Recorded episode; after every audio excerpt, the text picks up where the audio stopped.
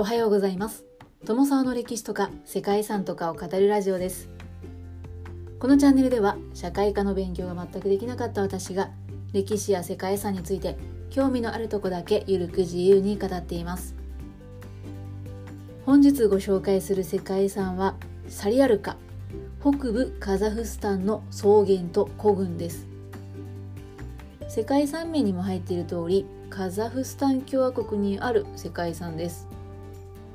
サルアリカ北部カザフスタンの草原と古群はナウルズム国立自然保護区とコルガルジュン国立自然保護区からなる45万ヘクタールにも及ぶ湿地帯です。古群には淡水湖汽水湖そして塩湖があり周辺は湿地帯となって草原地帯を形成しています。2つの保護区では300種を超える鳥類が観察されて絶滅危惧種を含む水鳥の楽園となっています。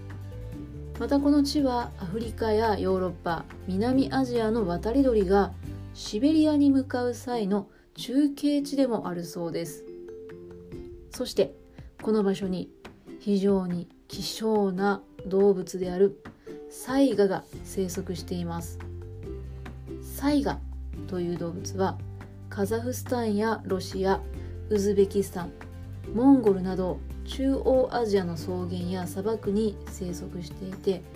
ウシ科サイガ族に属する草食動物だそうです。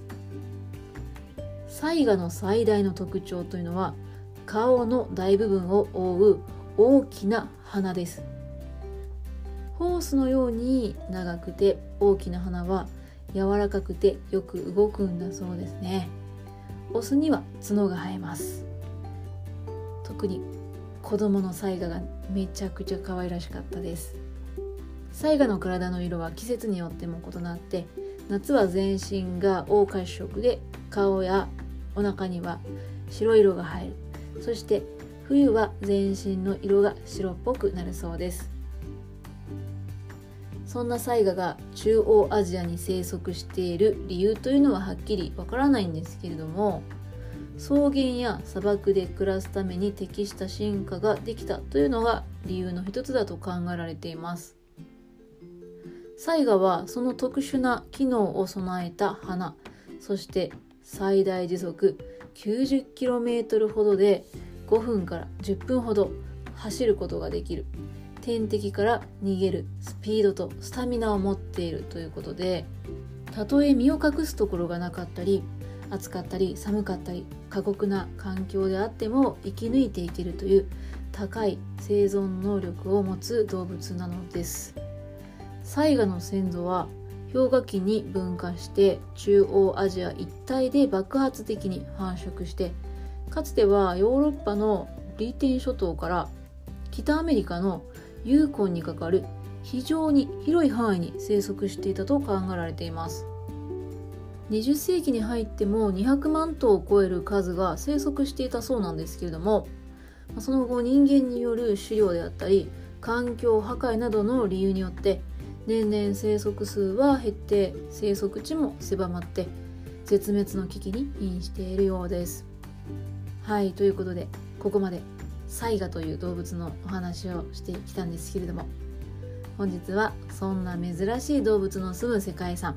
カザフスタンのサリアルカ北部カザフスタンの草原と古群をご紹介したいと思います。この番組はキャラクター辞典ワンタンは妖怪について知りたい。パーソナリティ空飛ぶワンタンさんを応援しています。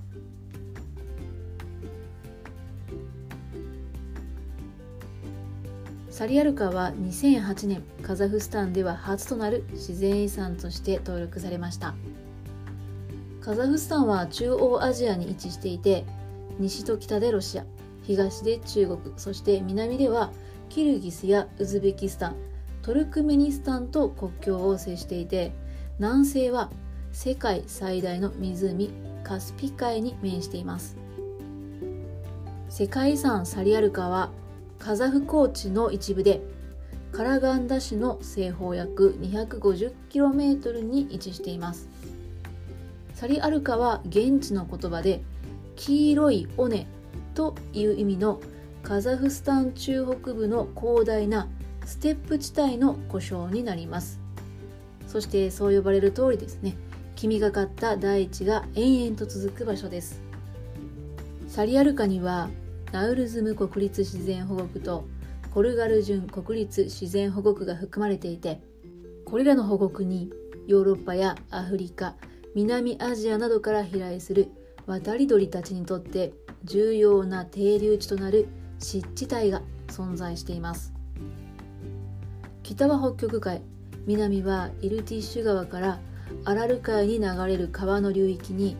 淡水湖と塩水湖が点在します。この周辺はかつて海の底だったそうで古生郡に塩の湖が多いのは地下水脈の塩分濃度が高いからだそうです。湖の周辺にはソデグロズルや灰色ペリカンキガラシウミワシなど絶滅危惧種を含むさまざまな鳥類が生息しています。貴重な水辺は中継地であり繁殖地ともなっています。この地域を餌場として使っている鳥は1500万から1600万羽に及ぶと見られていてコルガルン自然保護区では特にフラミンゴが目を引きます。草原に点在する奇岩の絶景も海の名残でここにはアジアの大草原地帯の植物の半数以上が自生しているのだそうです。自然を満喫できるというのもこの世界遺産の特徴で高山植物であったりチューリップなど豊富な種類の植物を観察することができます。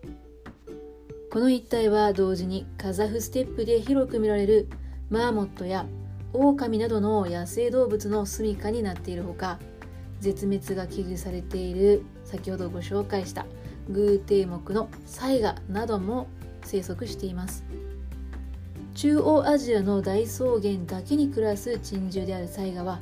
新鮮な草を求めて群れで移動して夏になると出産のためにやってくるそうです。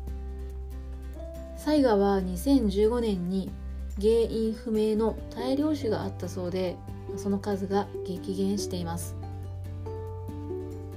世界遺産としてはナウルズム国立自然保護区とコルガルジュン国立自然保護区を含むこのエリアの生物多様性と継続的な生物学的生態学的プロセスなどが評価されています。この土地の草原や湖における生物学的生態学的なプロセスはほとんど破壊されずに現在に至っています。20万ヘクタール以上の中央アジアの草原はその半分以上は手つかずの状態で広範囲に及ぶ温帯草原の一部となっています。湖の水文学や科学生物学そして湿地の多様な動植物の季節的な変動というのはこの地域の複雑な湿潤と乾燥のサイクルを経て発展してきたものであり世界的にも重要で科学的な関心も高まっています。私自身はこの世界遺産を知った時にサイガという動物ばかりに注目してしまいました。あまり見たことがないタイプの動物だったので非常に私自身の関心は高かったですね。ですがこの世界遺産の魅力はもちろん、そういった珍しい動物もあるんですけども圧倒的なスケールを誇る自然の中で数多くの野生動物が見れたり植物を観察できるというところのようです。ということで本日は簡単ではありますがここまでサリアルカ北部カザフスタンの草原と古群をご紹介しました。最後までお聴きいただきましてありがとうございます。では皆様素敵な一日をお過ごしくださいね。友沢でした。